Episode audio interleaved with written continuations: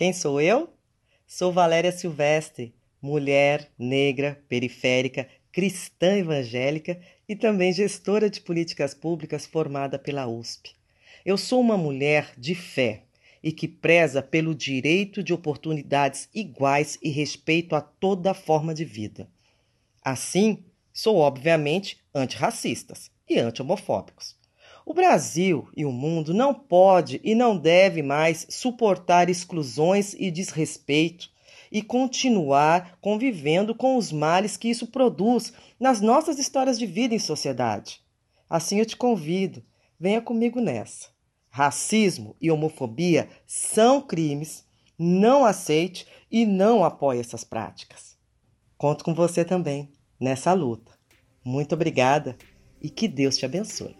Até mais.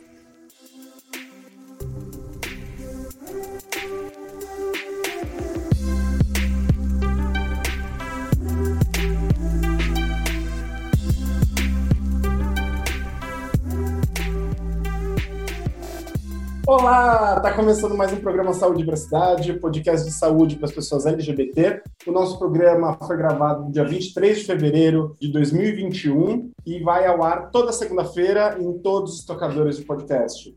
Nosso programa também vai ao ar às quartas-feiras no site da Rádio USP. Um super beijo que a gente deixa toda semana para os queridos da Rádio USP, amados e que foram muito carinhosos e generosos conosco. Essa semana a gente tem muitas novidades. A primeira novidade que eu queria compartilhar com vocês é que além das redes sociais Facebook e Instagram, nós também estamos no Twitter. Criamos o Twitter finalmente. É... A gente estava devendo isso e agora nós já temos. Pode mandar um tweet para a gente, assim como um direct, uma mensagem, arroba saúde diversidade, ou um e-mail, saúdediversidade.gmail.com e você pode falar com a minha amiga Vivian Avelino Silva, que está aqui comigo toda semana. Fala, Vivi, tudo bem? Oiê, tudo bom, Mário? Tô bem, tô com saudade de você. Nós estamos aqui gravando por conta da pandemia que se agrava no Brasil, das nossas casas, mantendo o isolamento social e eu faço home office, porque eu trabalho só de casa, e sem contatos, embora eu adoraria, para mim seria um prazer estar gravando juntinho com a Vivi num super estúdio maravilhoso. Enquanto isso não é possível, a gente está aqui. E conta um pouco para as pessoas do nosso programa, do programa de hoje especificamente. Pois é, o programa de hoje vai ser diferente, a gente não tem convidados. A gente achou que era bacana também falar um pouquinho sobre Mário César Vilhena e um pouquinho sobre Vivian Avelino Silva. Aliás, mais do que só uma descrição acadêmica, né? Uma descrição de currículo, de profissão e interesses. Falar um pouco sobre a gente para que as pessoas que escutam também conheçam as pessoas que nós somos, né, Mário? Que eu sinto desde que a gente começou a gravar os nossos episódios, nosso podcast, um projeto muito maior do que o podcast, é que, principalmente pelas mensagens que as pessoas mandam para a gente, é que a gente criou uma relação, é, a gente cria uma relação com algumas pessoas. Entre a gente, a gente cria uma relação. Eu e Vivi, a gente começou trabalhando junto e hoje nós somos muito amigos. E esse projeto é um projeto de uma profundidade tão grande que ele chega em mim, tenho certeza que chega pela Vivi, e isso ela vai poder contar, eu não quero falar por ela, e as pessoas mandam essas mensagens. E eu acho que é importante a gente mostrar que a gente é muito mais do que uma voz, essa vozinha bonitinha da Vivi. Ô Mário, então eu vou começar por você. Como a gente pergunta para todos os nossos convidados, eu queria te pedir para falar um pouco sobre a sua trajetória de vida até chegar ao Saúde e Diversidade. Muito bem, muito bem. Ai, que difícil, é muito mais fácil entrevistar, né? Eu sou um homem cis branco, gay. Eu nasci em São Paulo, mas a minha família ela vem de diversos lugares do Brasil. A minha mãe é lá do Rio de Janeiro, a família dela. O meu pai, ele, a família dele é do Pará, só que a família da mãe dele é do Rio Grande do Sul, ou seja, é uma confusão, é uma confusão genuína de locais. A família da minha mãe, a história dela é super interessante, porque a mãe dela não é brasileira, a mãe dela eh, nasceu numa viagem é, que vi, de um barco que vinha da Rússia para o Brasil, então ela era pátrida, e a mãe dela, a pessoa que estava grávida da mãe dela, ela era militante do Partido Comunista. E aí, por conta disso, a vida da minha avó e da minha bisavó era sempre fugindo da polícia do Vargas, e depois, na época da ditadura militar, minha mãe pequena fugindo da ditadura militar. Por conta disso, mudaram de nome, e isso influenciou bastante a minha juventude, por isso que eu estou contando, porque a minha mãe sofreu muito por conta dessa questão da minha família comunista no momento em que o Brasil era anticomunista e a minha família sempre foi muito reaça, e sempre com os valores conservadores típicos de quem é reaça. Hoje ela está muito mais próxima a mim, mas durante muito tempo ela foi homofóbica. E pelo fato dela não me aceitar gay, a gente teve um problema desde os meus 18 anos muito grande. O fato é que, com todo esse histórico familiar, eu sempre fui aquele menino jovem da classe média paulistana, com aquela vida, com aspas, para quem não está me vendo, bem normal. Então, estudei nos colégios da Zona Oeste de São Paulo, aí fiz faculdade de Direito, aí tem todo aquele processo de quem faz faculdade de Direito, sabe, Vivi? Que é, faz a faculdade e naquele momento eu ainda não tinha me descoberto gay, aí arranjo um emprego, passo no AB, arranjo um emprego. E aí você vai vir uma vida que é uma vida, quase que usa a palavra vazia, mas não é vazia, é uma vida de... Hedonista. Hedonista, é uma vida de quem curte a vida você ganha o seu salário, e você jovem usa o salário para estar com seus amigos no bar, na balada. Eu era muito baladeiro, até que sofri um processo foi muito significante na minha vida desde 2013, que foi uma doença é, genética que afeta o nervo óptico e a partir desse momento eu comecei a perder a visão. É uma doença que não tem tratamento é, que cure, ele tem um tratamento paliativo, e naquela época no Brasil era muito difícil você descobrir o diagnóstico, cura e tudo mais. Então, por conta disso, eu comecei a viajar, viajei para vários diversos lugares do mundo procurando tratamento, procurando a cura, porque eu estava muito indignado né, com o fato de eu perder a visão, e ganhei uma nova perspectiva da vida, né? Que é aquela coisa, vou ficar cego. Com isso, eu viajei para todos esses países em que a gente tem grandes centros de pesquisa científica, Estados Unidos, Inglaterra, Alemanha, Itália, França, é, e viajei também para outros países para fazer terapias alternativas. Então, fui para a Índia fazer terapias alternativas, fui para o Japão fazer acupuntura, fui para Nova Zelândia fazer massagem maori. Em todas essas viagens, eu me inscrevi em trials médicos, eu descobri um monte de notícias sobre a minha doença, e quando eu voltei para o Brasil com todas essas notícias, eu tive a ideia, e ganhei, eu acho que a sensibilidade nessas experiências, e com essa sensibilidade eu resolvi fundar uma ONG para poder ajudar pessoas que não tinham a disponibilidade financeira que eu tive de poder viajar para lugares para procurar cura, para procurar um caminho quando não se tem mais. E eu encontrei um caminho espiritual, mas no sentido metafísico da palavra espiritual, não que eu tenha encontrado uma religião, mas espiritual no sentido que eu encontrei um caminho, o caminho dos direitos humanos, então um caminho de uma vocação. A vocação não é ajudar as pessoas, a vocação é de me incomodar com o sofrimento das pessoas e por isso eu fundei o Instituto Reconvexo, que é essa ONG que ajuda pessoas com deficiência visual, e tenta organizar também informações sobre essa minha doença que chama neuropatia ótica hereditária de Leber, Lyon, em português, espanhol e, e também ela está em inglês também. Hoje a gente já tem perspectivas de terapias gênicas que estão em teste, aí em terceira, quarta fase de teste, e quem sabe um dia eu não consiga fazer e recuperar a visão, me curar de vez, não precisa ficar tomando remédio o tempo todo. Essa questão da minha visão, eu fiz questão de contar com mais detalhes, porque eu acho que eu já contei aqui nos nossos programas, mas eu contava de forma ampassando, né? No susto para as pessoas. E acho que pode ser uma coisa que tenha ficado no ar, então agora acho que está bem explicadinho. Paralelamente a todo esse processo, eu comecei, convencido por uma amiga, a estudar, é porque também eu achava que não tinha mais perspectivas de de ganhar novas oportunidades e no meu trabalho daquele momento eu perdi muito espaço, né, profissional, porque era fui encostado, né? Você vira um bebelô, que é o tadinho ou é o pobre coitado do cego.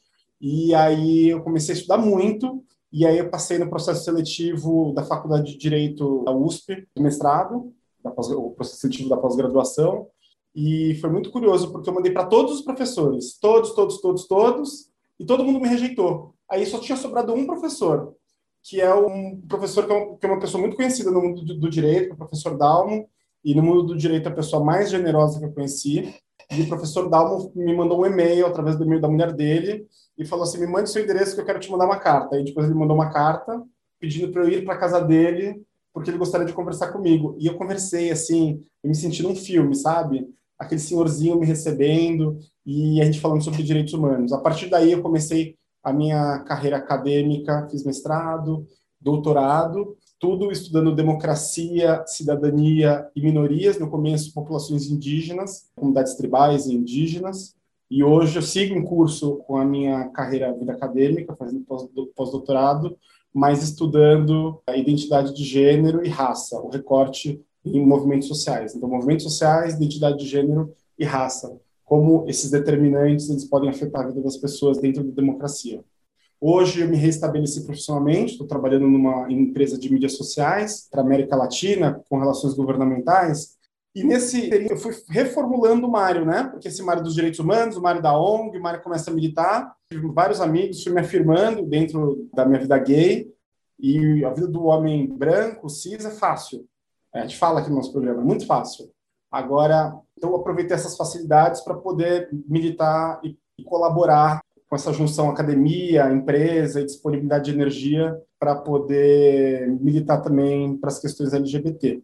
Até o momento que eu recebi o convite para dar aula num curso, que é o curso de saúde da Faculdade de Medicina do Einstein, organizado por uma professora chamada Vivian Avelino Silva. Medicina e enfermagem, esse curso é misto, né? A gente envolve a enfermagem também. A Vivi mal me conhecia, foi indicada por um amigo nosso que já esteve aqui no nosso programa, o Rico, Rico Vasconcelos, e daí começa a nossa relação. Mas eu acho que eu vou terminar minha história aqui, porque daí depois a gente conta junto o que acontece depois dessa história, e eu acho que valeria a pena você contar a sua história, né, Vivi? Vou contar a minha história, minha trajetória, então, até chegar ao Sol Diversidade. Eu também sou paulistana, na verdade eu morava mais na periferia, né, nas cidades da Grande São Paulo, eu morava em Tapicirica da Serra. Minha mãe é migrante do Japão para o Brasil em 59, meu pai já é nascido no Brasil, então são famílias de descendentes de japoneses, né, que tinham bastante disciplina e vontade de trabalhar, pouco recurso financeiro no início da vida, e aí fui criada com uma educação relativamente tradicional, mas a minha mãe é artista plástica, né? Ela trabalha com cerâmica de alta temperatura. Então, na verdade, toda a minha convivência de amigos da minha mãe, a vida inteira, desde criancinha, era de pessoas com a mente bem mais aberta, inclusive vários amigos gays da minha mãe. E de fato, eu acho que isso moldou um pouco a falta de ressalvas, preconceitos e dificuldades para conviver que eu sempre acabei tendo, né? Eu senti uma afinidade, uma já quebrou a minha barreira assim para estigma e preconceito, pelo menos para homens gays desde o início. E aí eu fui fazer infectologia depois de escolher fazer medicina. A infectologia é uma especialidade, Mário, que ela é quase cirúrgica, né? Porque você tem um bicho, você tem que matar o bicho para deixar a pessoa bem. E a perspectiva é deixar a pessoa ou com o bicho completamente controlado ou sem o bicho, né? E, e ela sarar. E isso é uma coisa fascinante, né? Porque você consegue realmente ter uma intervenção efetiva na saúde da pessoa. Dentro da infectologia, eu me encantei por estudar HIV, porque, ao mesmo tempo que era uma doença contra a qual, já na minha geração de residência de infectologia, a gente já tinha tratamentos muito bons, né? Lá na década de 80, 90, o HIV era tratado com remédios bastante tóxicos. E de 96 para frente, especialmente dos anos 2000 para frente, a gente começou a usar medicamentos muito mais bem tolerados e efetivos contra o vírus, né? Só que não era só isso que me atraía. Me atraía muito o fato de eu, como ser humano, ser importante na vida das pessoas com HIV que eu tratava. Porque, como elas sofrem estigma, esse médico que cuida de mim, que sabe da minha vida, ele é uma figura muito importante. E essa importância, né, era muito gratificante trabalhar. E eu sempre me interessei muito por isso. Também fiz pós-graduação, trabalhando com HIV e aí me aprofundei cada vez mais nesse tema. E eu acho que oportunidades de pesquisa me ajudaram bastante a ter menos preconceito com comportamentos e escolhas de felicidade que as pessoas têm que são diferentes das minhas, né? Então, acho que o maior elogio que eu recebi na vida foi da André Erkovitz, que esteve aqui no nosso programa, que ela falou, Vivi, é muito legal o trabalho que você faz e é muito incrível você fazer isso sem ser você LGBT e sem ter filhos LGBT e sem ter uma causa de relação de primeiro grau, sabe? Para defender. E achei tão bonito ela ter falado isso, porque é verdade, né? Eu sou uma mulher cis, hétero, oriental, que no Brasil, especialmente em São Paulo, equivale a ser branco, né, Mário? Então, que eu não tenho, não teria nenhuma motivação de, de diretamente, sabe, de ordem pessoal para defender saúde LGBT, direitos LGBT e tudo mais, mas eu me sinto muito inclinada a fazer isso justamente porque acho que a, a trajetória me fez ficar próxima dessa causa, né? E a partir do momento em que a gente conhece, a gente também fica responsável por isso. Então, quando a gente começou a planejar o curso de saúde LGBT, eu tinha em mente que eu precisava de ajuda de pessoas que já lidavam com esse tema. O Rico foi uma das pessoas que veio aqui em casa tomar um vinho e falar sobre o curso. Maria Amélia Veras também foi outra pessoa. E outra pessoa foi o Rafael Locke Batista, que também esteve conosco. E a gente pensou em temas e pessoas para ministrar o curso. E o teu nome veio imediatamente quando a gente falou de direitos. E aí que a gente se conheceu e fez todo o planejamento do curso, programa, etc. E a pandemia atropelou a gente. A gente parou no curso, né, no primeiro semestre de 2020, depois de ter feito somente a primeira aula presencial e precisou ficar aí suspenso, né, por um período. E aí você tá bem conformado, né, Mário? A gente precisa fazer alguma coisa e tinha a chamada do Serrapilheira. Falei, ó, vamos fazer esse negócio aqui.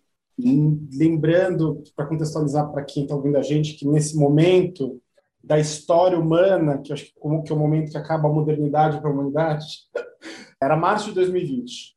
Março de 2020, você que está ouvindo a gente, março, abril, foi quando você foi passar o final de semana na casa da sua avó e não, podia mais voltar, porque o mundo fechou, tipo, virou, foi a pandemia, né?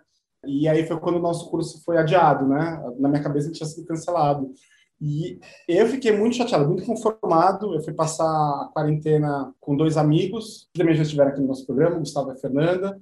E eu falava o tempo todo, e eu não tinha intimidade com a Vivian, com a Vivi. Eu falava assim, rico, eu falava para as pessoas, a gente precisa fazer alguma coisa. E eles falavam assim, manda mensagem para a Vivi. e na minha cabeça, a solução era escrever o um livro. E eu comecei a planejar um livro. E eu mandei mensagem para a Vivi, Vivi, vamos escrever um livro.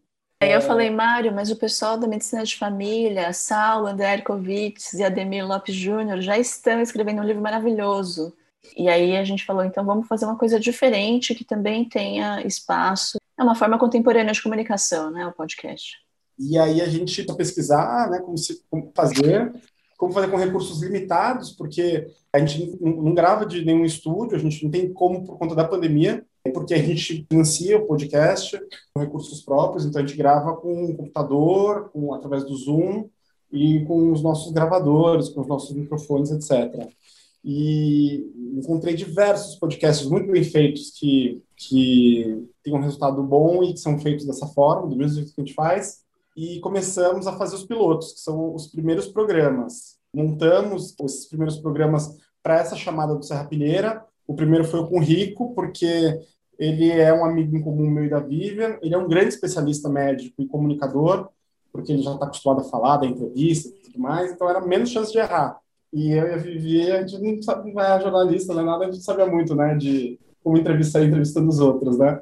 Com certeza. E aí nasceu nosso filho, sai, nasce o nosso Saúde Diversidade, e a gente está hoje gravando com, depois desse primeiro piloto com o Rico, que não ia ao ar, depois acabou indo ao ar, a gente está no episódio 28. Exato. E são 28 semanas de podcast, considerando que a gente ficou quatro semanas fora do ar, entre o Natal e o finalzinho de janeiro. E são 28 semanas de pura emoção, e muito aprendizado.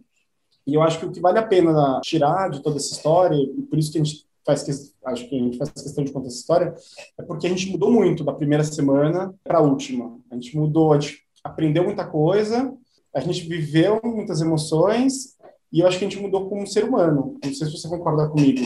Ah, sem dúvida. Mas espera aí, pessoal. Espera aí, espera aí. Para tudo.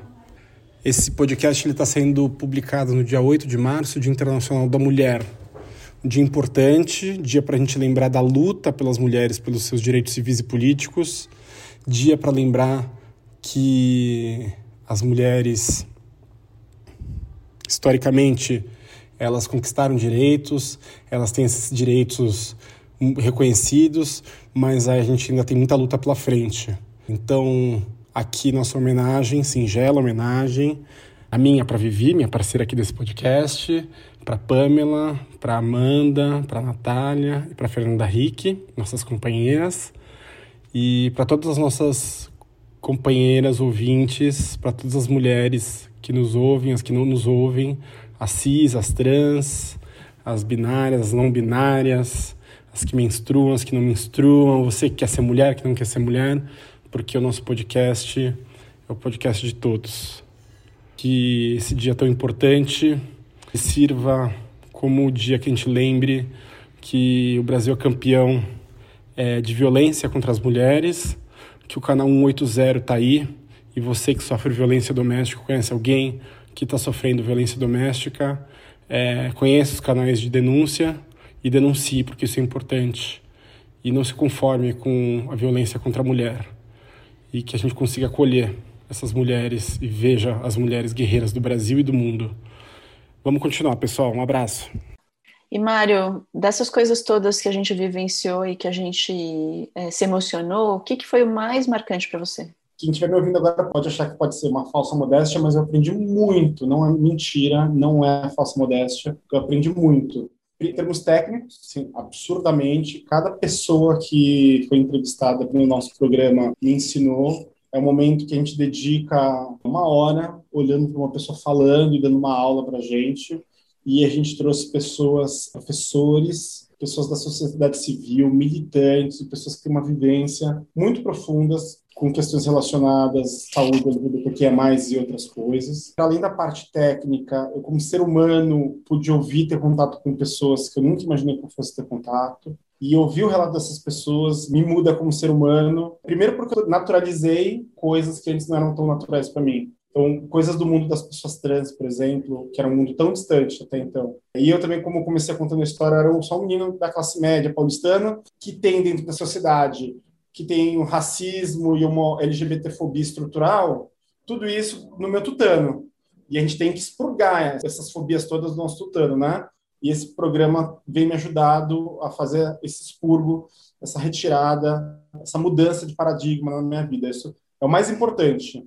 Esse programa ele serve para mim todos toda semana como uma mudança do, do meu eu, do meu ser, para uma pessoa melhor, mais compreensiva com a diferença. Eu compartilho desse sentimento. Acho que os momentos de depoimento foram realmente fortes, né, que a gente botou no ar e eu tinha tanto orgulho, Mari, sabe? Quando a gente ouvia o produto pronto do podcast e eu conseguia falar, puxa, essa mensagem que é tão importante, que foi tão forte, a gente tem o mérito de ter colocado de uma maneira que mais pessoas conseguem ouvir, mais pessoas conseguem se transformar. Acho que essa foi uma coisa muito marcante sem dúvida, dos depoimentos, os depoimentos das pessoas trans e intersexo são realmente situações muito peculiares, né? Porque eu acho que, como não faz parte do cotidiano das pessoas e nem fazia parte do nosso, né, Mário? É uma coisa realmente com impacto enorme e que é um privilégio para mim ter não só ouvido, mas ter podido ajudar a divulgar.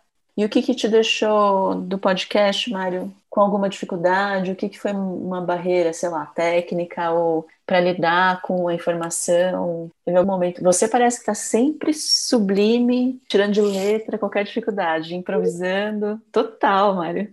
Olha, não, assim, a, gente tem que dar o braço torcer aqui. A gente, no começo, a gente penava muito pelas partes técnicas de edição e de gravação, né? Porque tudo é muito caseiro. Eu acho que a parte mais difícil foi quando a gente incrementando coisas no nosso podcast, mas para mim a maior dificuldade é a parte do cultura transviada e trazer toda semana uma dica cultural sem ser um picareta, tipo, ser uma coisa genuína. E isso é muito difícil fazer, porque assim, tudo que, que a gente fala aqui, eu estou falando a gente porque eu tenho certeza que para você também é verdade, uhum. a gente leu, ouviu, foi atrás, pegou indicação, e é uma coisa que é verdade. A gente não é uma coisa que sai do nada só para a gente poder falar alguma coisa, entendeu? Então, se você ouvir, da, principalmente da boca da Vivi, é porque você pode confiar. Isso, né? Toda semana, toda semana tem que ter uma coisa muito boa e nova, né? É isso aí. Tem que rebolar, Mário. Eu acho que para mim a dificuldade, a gente tem uma certa divisão de trabalho, né? Eu em geral organizo uma certa pauta para a gente seguir para conversar com o entrevistado e na pauta eu achava uma enorme responsabilidade colocar os tópicos de maneira a realmente extrair do entrevistado a mensagem dele mais importante, sabe? A mensagem que ele consideraria mais importante, ou a mensagem mais informativa e importante para o ouvinte. Eu tenho certeza que se a gente tivesse conseguido programar com mais tempo, fazendo uma roda de conversa antes da, da gravação, teriam saído talvez coisas um pouco mais estruturadas. Entretanto, também tem um lance da espontaneidade, né? Da entrevista, da forma como a gente faz, que tem seu valor, né? A gente segue, mas não fica preso à pauta e permite, né, que o entrevistado tenha também uma certa liberdade de expressão para poder manifestar o que mais toca e o que mais marca e o que é relevante. Eu, eu fiquei muito, muito satisfeita com o resultado até agora. Vivi, sabe o que mais é difícil? E é uma coisa que, para a gente, é, é complicado, que é uma coisa de técnica de edição, a gente tentar deixar temas que são ou muito técnicos, ou que são, às vezes, muito densos, né, que a pessoa conta da intimidade dela, e que a gente se envolve na história, e a gente tem que se lembrar, ou até cortar a pessoa, deixar esse episódio uma, com, é, com um ar leve, alegre. E a estratégia que a gente usou foi essa aqui. Eu posso ser na vida, ser aquela bem bonita que você vê na revista. Eu posso até te fazer aquela música, te levar pra ver a tempestade no mar. Eu posso ver o que tem dentro de você e te dizer o que existe em mim te amar de um jeito infinito.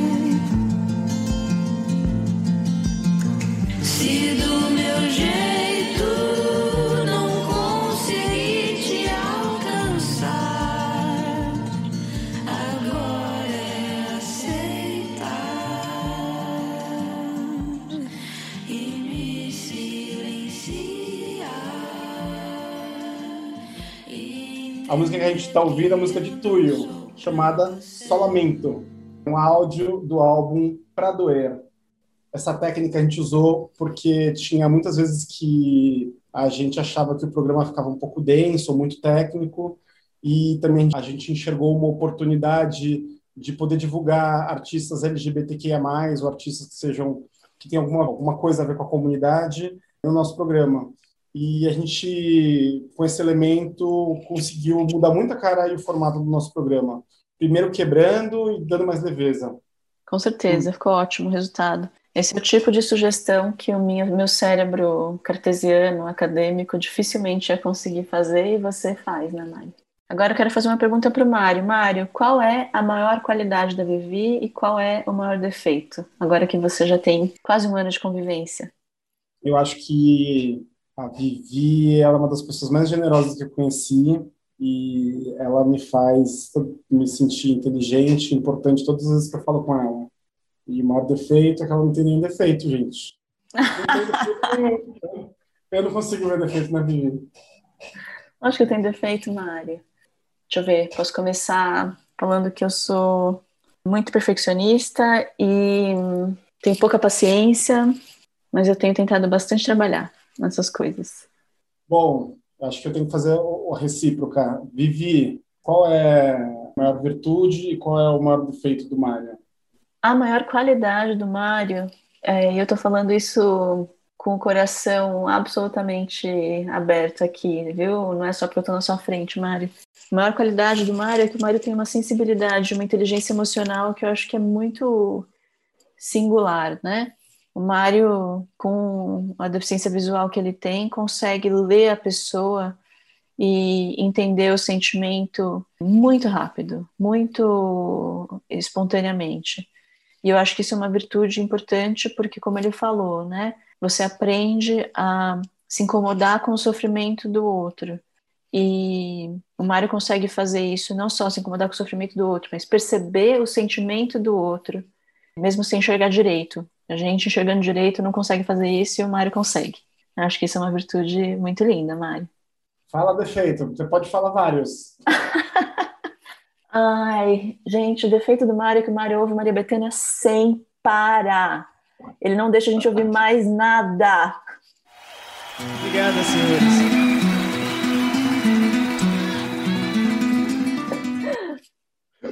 Ele vai ficar muito ofendido, muito ofendido que eu falei isso agora, não vai? Vai, mas não vai entender. A Betânia é perfeita. É... Você acabou de falar que eu sou perfeita, como assim a Betânia é perfeita, Mário? Duas pessoas perfeitas. Bom, Vivi, me conta uma curiosidade sobre você. Agora a gente já falou virtudes e defeitos, eu quero saber curiosidades. Uma curiosidade que as pessoas não saibam, que você não saiba sobre mim? É. Hum, acho que uma coisa que é, que é curiosa é que quando eu era adolescente, eu patinava, aquele patins convencional, né? E aí fiquei muitos anos sem patinar e era uma sensação, sabe, de deslizar e ter um ventinho no rosto, que eu sempre gostei muito. E mesmo ficando muitos anos sem patinar, eu ainda gostava, às vezes eu até sonhava que eu estava patinando. Daí agora na pandemia, eu resolvi que eu ia ter um patins de novo. E agora eu tenho um patins de novo e eu posso procurar espaços abertos que tem um chão lisinho para conseguir patinar de novo. E até que eu sabia ainda, viu? Fiquei impressionada. Eu caí, caí algumas vezes, mas tava, foi melhor do que eu estava esperando. Mara, e você? Conta uma curiosidade que eu não saiba. Olha, tem uma curiosidade que é uma coisa que dá muita briga com as pessoas que convivem comigo, da minha família e com os meus amigos. Teve uma vez que eu viajei para países que estão em volta da Índia, eu morei na Índia durante um tempo, e aí eu conheci uma região têxtil e eu vi pessoas produzindo roupa numa condição de muita miséria. E aí, que isso foi em 2017. Desde essa época, eu tenho muito problema para comprar roupa. Então eu uso a roupa até desgarçar, rasgar, ficar desbotada. Aí eu costuro, então eu uso rasgada mesmo. E eu sou muito desleixado, né? Eu não sou uma pessoa organizada. Então às vezes eu falo assim, eu vou costurar. Eu não vou comprar outra bermuda, mas aí eu demoro tipo meses para costurar. Então às vezes fica uma bermuda com um furinho aqui, ou então meio desbotadona. mas eu não compro e as pessoas estão me xingando. Meia, então, acho que são todas furadas. Quem for meu amigo sabe.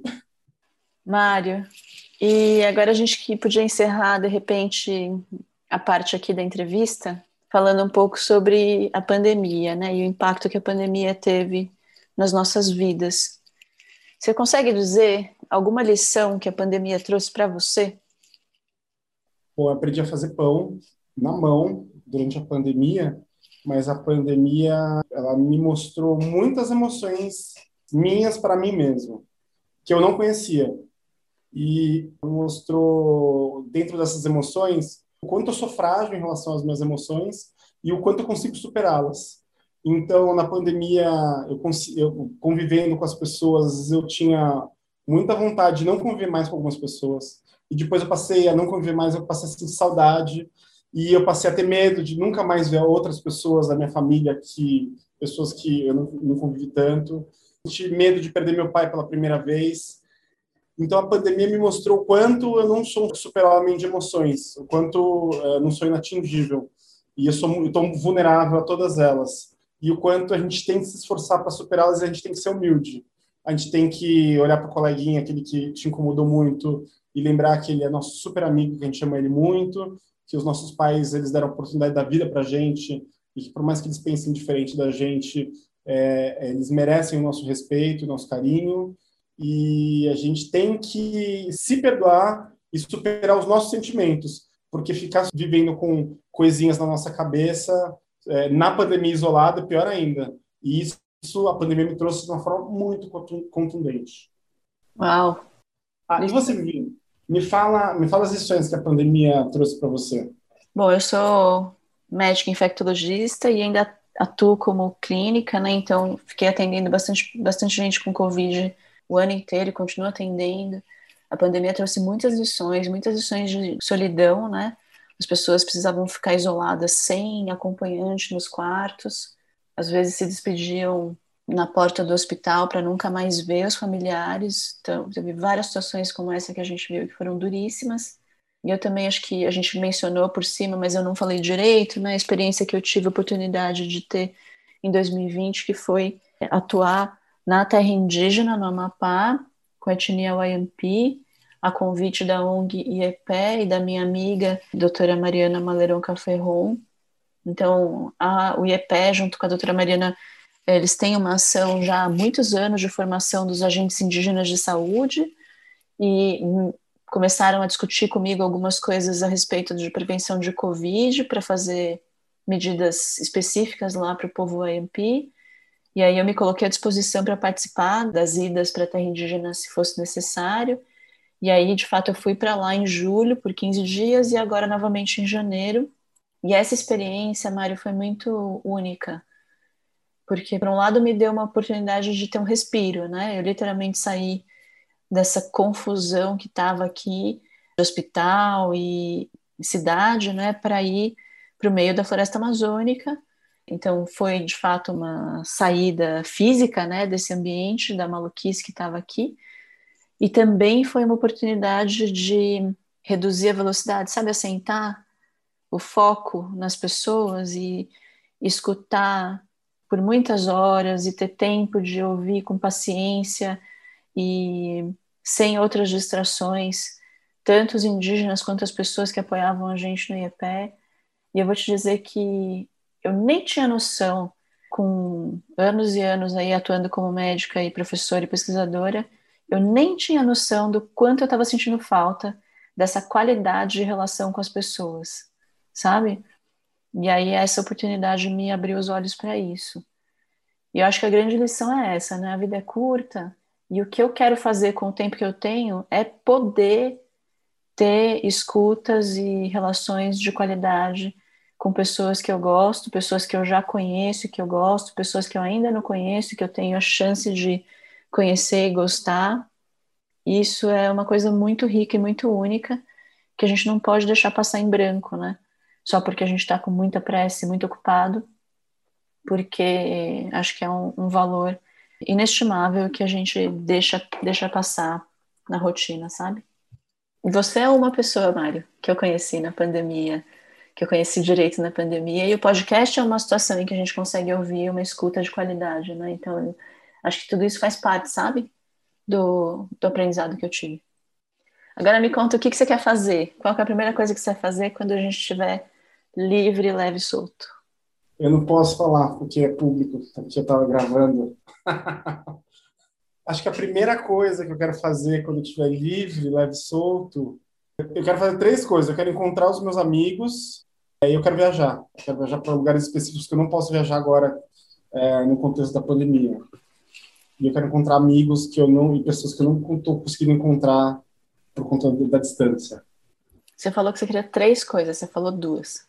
Eu fiquei com medo de falar outra porque as pessoas vão me achar muito, muito workaholic, mas é porque eu comecei a trabalhar, no, comecei um trabalho novo no meio da pandemia e eu não conheço nenhuma pessoa do meu trabalho pessoalmente, fisicamente, eu só conheço por videoconferência. E me dá tanta angústia, gente. Eu falo todos os dias com as pessoas. E eu acho que quando acabar a pandemia, eu vou para o escritório. Eu falo, gente, tudo bem. eu fiquei com vergonha de falar isso você, Vivi? Qual vai ser a primeira coisa? Ai, eu também quero, eu quero fazer uma festona, convidar o pessoal que colaborou conosco, tanto no curso de saúde LGBT, que nós já mencionamos, quanto no podcast, são todas pessoas muito queridas. Aliás, é interessante, né? O curso de saúde LGBT, o livro de saúde LGBT e o podcast são quase que famílias, né? São quase que associações de pessoas militantes engajadas e com muita amizade envolvida. Realmente, esses momentos que a gente teve de produção aí de conhecimento foram um prazer enorme e as pessoas são queridas e são parte da, do nosso convívio, né, Mário? Agora, além da festona, viajar também é uma excelente pedida, né? A gente está com saudade de, de sair, ter lazer e ficar é, tranquilo, conhecer lugares novos. Agora, eu queria dar essa mensagem junto com a mensagem de que o momento vai chegar, a gente vai poder fazer tudo isso, né? É duro porque a gente está falando essa mensagem do que a gente gostaria de fazer numa situação em que a gente ainda não pode, né? Em que a gente ainda tem uma grande desorganização das políticas públicas do acesso às vacinas e do controle da pandemia, a gente ainda tem hospitais muito cheios e muito caso acontecendo. Então, acho que a gente pode gastar muito, muita criatividade aqui e plumas e paetês para pensar em tudo que a gente vai fazer, mas mantendo disciplina e distanciamento físico das pessoas ainda, né, Mário? Sim. Mas você sabe que, que tem uma nova planta que pode ajudar muito na pandemia. Você já você ouviu falar nessa planta? É um grande Não. remédio para a pandemia. Planta a bunda no sofá. Aliás, além de plantar a bunda no sofá, a gente podia dar dicas culturais para a gente conseguir aguentar o final da pandemia, né, Mário? Sim. Qual é o nome desse momento cultural, Vivi?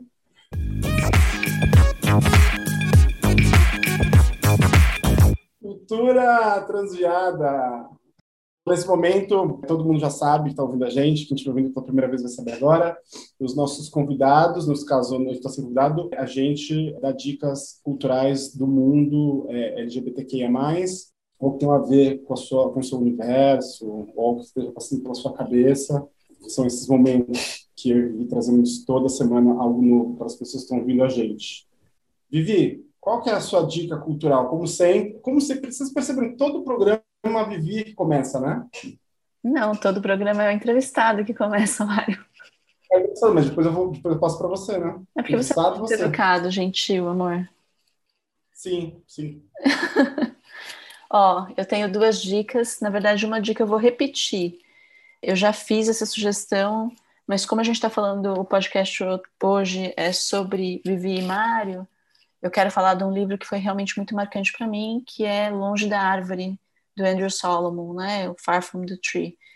Esse livro, ele é um calhamaço, é um livro enorme, e aí ele fala sobre famílias e pais de crianças que são frutos que caíram longe da árvore, né, ou seja, crianças que nasceram diferente do que era esperado, seja porque era autista, seja porque tinha síndrome de Down, seja porque era surdo, seja porque era gay, seja porque, enfim, uma série de outras condições e o autor revela que ele, na verdade, escreve, analisa todas essas situações porque ele próprio era um fruto que caiu longe da árvore por seguir. Esse livro, ele também tem um documentário que chama Longe da Árvore também, e o próprio Andrew Solomon narra e, e tem trechos da vida dele mostrados no, no documentário. Acho super bonita a cena do casamento dele, que é um casamento que ele faz questão de celebrar. Então, essa diferença né, entre você somente aceitar aquela outra condição e você de fato celebrar que aquela condição faz parte do que a pessoa é e que aquilo é lindo e faz parte da vida e, e das coisas mais preciosas que, que você pode ter na existência, né? E aí ele vai celebrar o casamento, porque não é para você passar em branco um casamento gay, é importante celebrar, porque é, é, é alegre e é lindo e é para ser celebrado. Esse casamento dele ele desfila num tanque de guerra pintado de cor-de-rosa que solta bolha de sabão pelo canhão, em vez de soltar as balas. Então, eu acho, eu acho muito simbólico, né, o, a imagem do casamento dele. Então, eu recomendo tanto o livro quanto o documentário. E a outra dica que eu queria dar, Mário, é o podcast O Antiguru, que tem uma entrevista do Mário César Vilhena, em que vocês podem saber um pouco mais sobre a vida dele, se vocês tiverem ainda curiosos, a gente vai colocar nas nossas mídias ah, é, o episódio que é. Você sabe de cor, não? Não. A gente vai colocar no Face, no Insta, no Twitter, o número do episódio para todo mundo poder te ouvir ainda mais. Eu adorei escutar e saber mais sobre tudo que aconteceu na sua vida. Eu te pego agora. Eu tenho muitas cartas na minha manga. Ai, ai. É isso? Essas são suas dicas culturais? Essas são. E as suas dicas, Mário César Vilhena? Olha, eu vou começar minhas dicas culturais é, primeiro falando sobre arte de rua e sobre o East Side Gallery de Berlim. É, eu fiz questão de assistir, de ver o East Side Gallery, que eles, eles pegaram a parte do muro de Berlim, na parte oeste de Berlim, ocidental, e fizeram uma galeria de arte de rua de dois quilômetros. Por que, que eu fui lá e por que, que eu me interessei tanto? Porque foi numa época que eu fui para Berlim que aqui no Brasil estava havendo uma perseguição aos artistas de rua e essa arte crítica, que é essa arte é, um pouco dura, que é a arte da rua, né? E que, a, que dá um, um colorido, né? Para esse cinza do cimento. E eu tomei um susto, porque quando eu cheguei lá, encontrei artistas negros, artistas latino-americanos, arte, arte LGBT e muita arte brasileira, principalmente os gêmeos, os que eles chamam de Willingham, e que são celebrados num momento que a arte de rua brasileira estava sendo apedrejada, pintada de cinza. E eu acho isso muito representativo, tem a ver com o nosso tema, tem a ver com o que a gente fala, e foi o que me fez conhecer um lugar tão incrível, beira do Rio Spree, lá na, em Berlim. A minha outra dica cultural podcast Entre Mentes, que é o podcast em que a Vivi foi entrevistada e que ela dá um show, um show de medicina, uma aula, fala com uma clareza, mostra que veio. Vivi foi ouvida por mim e eu amei o episódio, mas já adianto que a Pamela, que veio, a maior fã dela, e ficou lá me perturbando a vida até eu terminar de ouvir. Eu não posso deixar de fazer essa homenagemzinha para a Pamela, porque ela realmente que, que, que me mandou. Pamela, beijo. E queria falar também para quem está ouvindo a gente que a gente não combinou onde indicar o, o a gente, um podcast, um podcast quando foi entrevistado em outros lugares. A gente fez isso de, de picaretagem nossa. Muito bem. Vivi, é, eu acho que a gente tem que falar também um pouquinho é, das pessoas que nesses tempos mandaram mensagem para a gente. Foram semanas muito intensas e nessas semanas a gente recebeu muitas e muitas mensagens. A gente não tem como trazer ao ar todas, todas essas mensagens, mas são mensagens carinhosas, são mensagens contando coisas muito profundas, e, e eu explico que tem mensagens que são tão profundas. Teve um momento que eu pensei em trazer os depoimentos das pessoas ao ar, mas eram coisas tão particulares que eu não me sentia à vontade em trazer um depoimento tão particular ao ar, sem ter que ficar pedindo autorização para as pessoas que mandam mas eu queria mandar um abraço para todas as pessoas que de alguma forma mandaram ou pelo, ou pelo WhatsApp, porque conseguiram nosso WhatsApp em algum lugar, ou pelo Insta, ou pelo Facebook, ou pelo e-mail, mandaram essas mensagens compartilhando as sensações que tiveram com o nosso programa. Isso é muito importante, eu acho que é um dado muito relevante é, para a gente continuar em frente. Isso mesmo, dá um super ânimo e emociona, faz com que todo o trabalho valha a pena, né, Mário? Esse foi o nosso momento de cartinhas, então. É... outro, outro grupo de pessoas, já que a gente está fazendo um, um, podcast, é só a nossa equipe. A nossa equipe é muito importante, são pessoas incríveis. Às vezes a gente está muito cansado, a gente, às vezes a gente faz reunião de trabalho sexta-feira, nove da noite, e a gente não perde o humor, não perde o ânimo. São pessoas que vale a pena, é, com quem vale a pena trabalhar. Então, eu cito elas. Aliás, Vivi, cite-as, por favor. a gente, a gente tem o Núcleo Jovem do Saúde Diversidade, que são pessoas que inspiram muito o nosso trabalho, né, Mário? E que é. ensinam muita coisa para a gente, né? Então, Pamela Quevedo, Natália Breda, Fábio Escaleira, Bruna Pousada, que trabalham com a gente na produção e divulgação e mídias sociais. Quero agradecer também a Amanda Saori, que tantas vezes precisa corrigir os erros que a gente faz na edição de áudio e que tem feito um trabalho maravilhoso e que, aliás, teve um progresso, né, Mário, incrível desde que Sim. a gente começou a trabalhar. Tá de parabéns, a gente tem muito orgulho. E também a nossa grande amiga Fernanda Rick, que trabalha conosco na produção e cada vez mais dando insights importantes para o conteúdo e para os nossos futuros passos. Muito bem. Então, pessoal, então, Vivi, temos um programa. Esse aqui foi mais um episódio do programa Saúde e Diversidade, podcast de saúde para as pessoas LGBT, onde a gente pode contar um pouquinho mais quem somos nós. Isso aí.